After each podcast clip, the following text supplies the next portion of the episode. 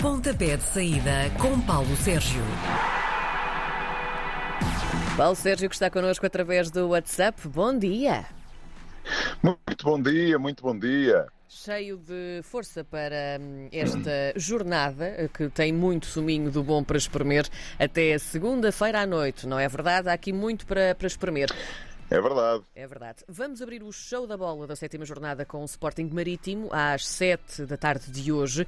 Os madeirenses rumam ao continente com 11 lugar no bolso e enfrentam uns valentes leões aqui bem agarrados ao terceiro lugar. Paulo Sérgio, quem dança o bailinho da Madeira hoje à noite? Olha, eh, em primeiro lugar é preciso dizer que esta jornada é a jornada que cola com a segunda ronda das competições europeias. Para Sporting, Futebol Clube do Porto e Benfica há aí eh, os tubarões da Liga dos Campeões.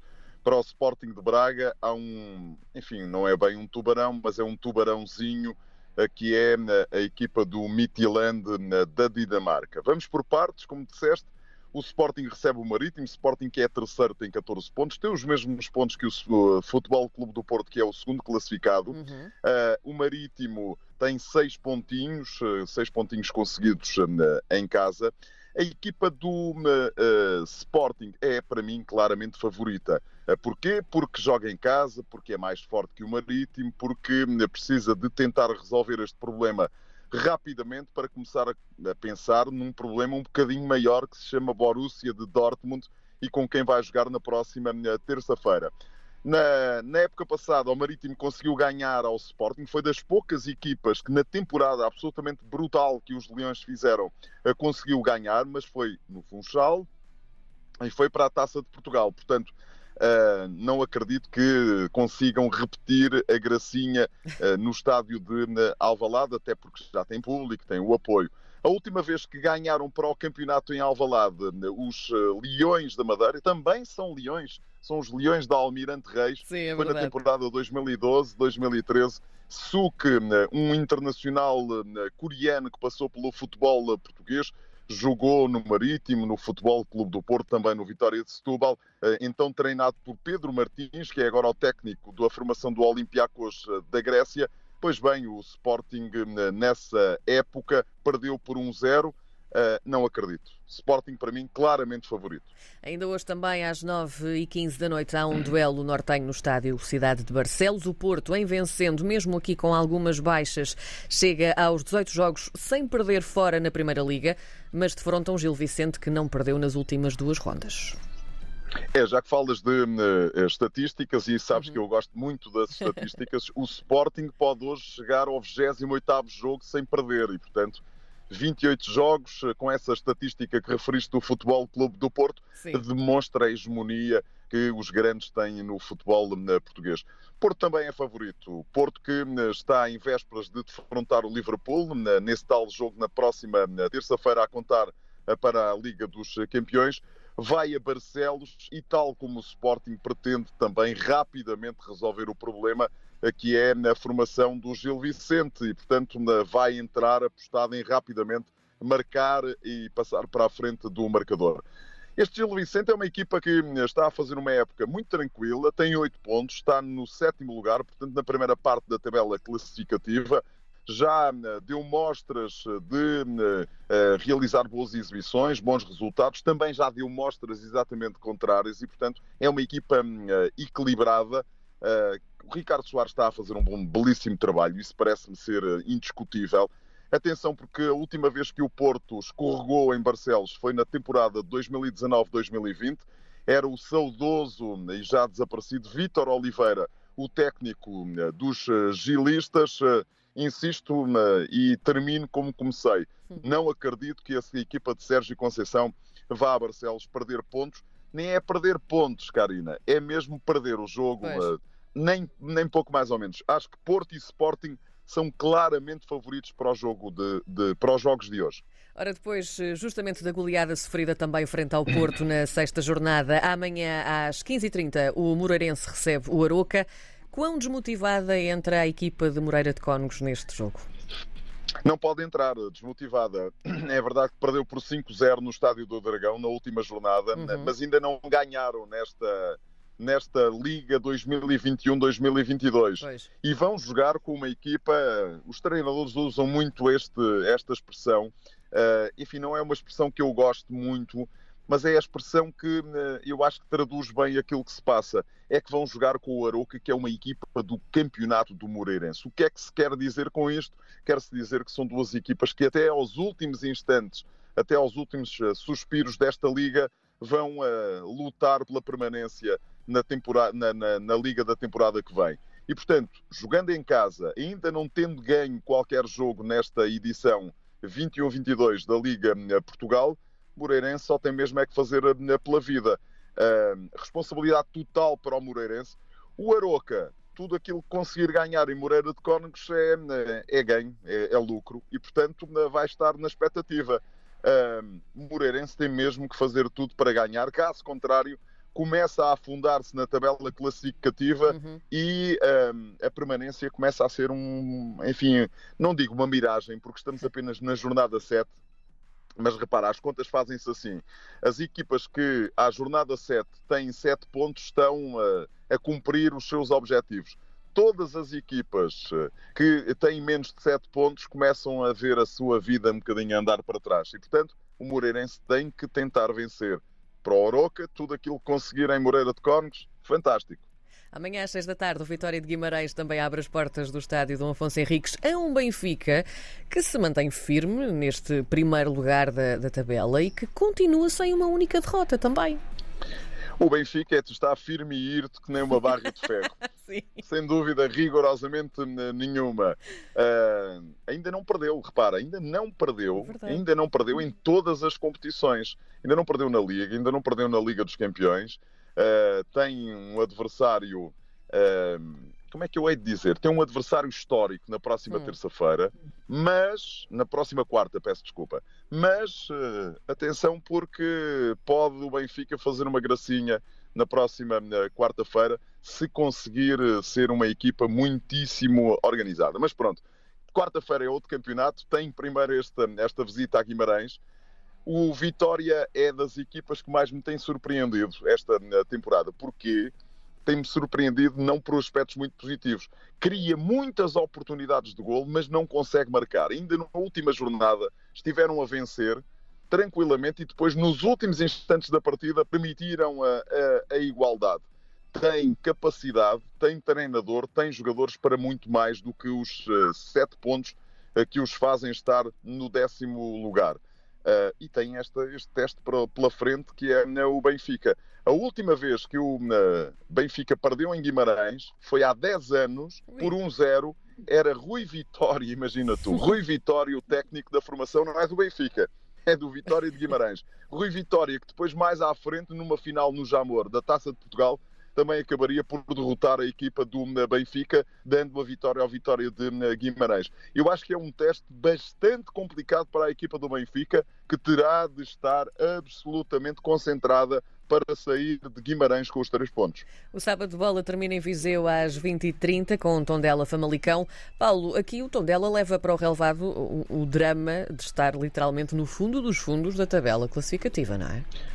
Olha, como diria o outro, ambas as duas. Essa é observação é para, para as duas. Porque Sim, o outro não fica Tondela muito e Famalicão, Nem muito exatamente, têm três pontos. Sim. Têm três pontos, não ganharam ainda. A equipa do Tondela conseguiu resistir 83 minutos em Braga na última segunda-feira e perdeu por 3-1 e perdeu, e perdeu bem. O Famalicão uh, vem de um empate 0 a 0 com o Marítimo em casa.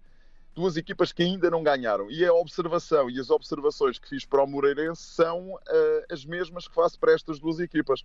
Responsabilidade maior para a equipa de Paco Asteran, do distrito de Viseu, de Tondela, porque uh, joga em casa, porque uh, também precisa de fazer pela vida, mas o, o, Famalicão e o Ivo Vieira deram mostras de que a equipa começa ou pode começar a trabalhar como equipa, porque na passada quarta-feira de aplicaram chapa 5 ao Penafiel em jogo a contar para um, a taça da Liga. Repara, tudo aquilo, a observação é exatamente a mesma que fiz para o Moreira em Saroca. Tudo aquilo que o Tondela não conseguir fazer e o Famalicão a fizer é ótimo. E, portanto, uh, eu, por aquilo que conheço das duas equipas, por aquilo que já tive a oportunidade de ver esta temporada de ambas as equipas, eu acho que o Famalicão é capaz de não sair de Tondela insatisfeito. O que é que isto quer dizer?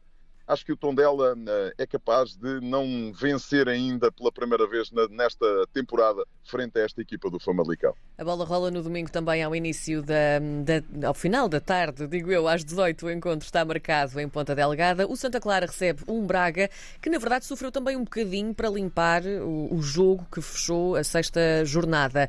Achas que o Braga vai chegar mais forte à ilha no domingo? 83 minutos, foi contra o Sporting de Braga, teve que né, sofrer para conseguir marcar o primeiro gol, mas depois foi um bocadinho como ao catch-up do, do Ronaldo, aquilo saiu tudo de seguida, Verdade. com o Yuri Medeiros a fazer o Yuri Medeiros a fazer uma excelente exibição. O Yuri Medeiros, curiosamente, é açoriano e, portanto, vamos ver se não repete a façanha frente ao Santa Clara. Repara, o Santa Clara trabalhou muito para né, se apresentar bem na Liga, na, na Liga Conferência. Uh, e uma equipa que não tem eu, eu ia dizer capacidade, mas não é capacidade, que não tem qualidade suficiente para estar nestas provas todas, depois acaba por se ressentir e, portanto, está ainda um bocadinho na ressaca daquilo que fez na Liga na, uh, Conferência. Acho que o favoritismo vai para o Sporting de Braga, mas o Santa Clara joga em casa e tem que fazer pela vida. Repara, tem quatro pontos, está na segunda parte da tabela classificativa, muito longe daquilo que a equipa fez na época passada mas insisto, Sporting Braga é favorito para conseguir hum, sair eh, de hum, Ponta Delgada com os três pontos da vitória. Fechamos o domingo com uma viagem rumo ao Algarve. O Clube de Portimão voltou às vitórias na última jornada e recebe o Vizela, que, a bem dizer da verdade, ainda só teve uma vitória desde o início do campeonato. É, mas o Vizela é daquelas equipas que hum, subiu esta temporada à, à, Primeira Liga. É uma equipa que tem feito um, um campeonato, apesar de tudo, muito, muito interessante, muito uhum. aceitável tem seis pontos e o Portimonense exatamente o oposto. Esta época tem feito um bom campeonato e, portanto, uh, ficarei surpreendido se o Portimonense não conseguir pontuar. Ou seja, ou se empatar ou se vencer. Acho que o favoritismo aqui vai totalmente para o lado da equipa na Algarvia, que tem tudo para fazer esta época uma temporada com o Paulo Sérgio, o meu xará, uma, que é um bom treinador, ao contrário de mim, que não sou um bom treinador, mas tem tudo para fazer um campeonato muito tranquilo e andar ali a morder os calcanhares aos primeiros lugares, aos lugares da zona, da zona europeia. E eu, quando digo zona europeia, é da zona que depois pode garantir um apuramento para a Liga Conferência. O Portimonense tem um plantel muitíssimo bom e ainda não, não, não utilizou Nakajima, que será seguramente a estrela da companhia. Na segunda-feira, às 19 o final de tarde está reservado ao Passos de Ferreira, que enfrenta o penúltimo da tabela. O Belenenses não leva uma única vitória também no bolso.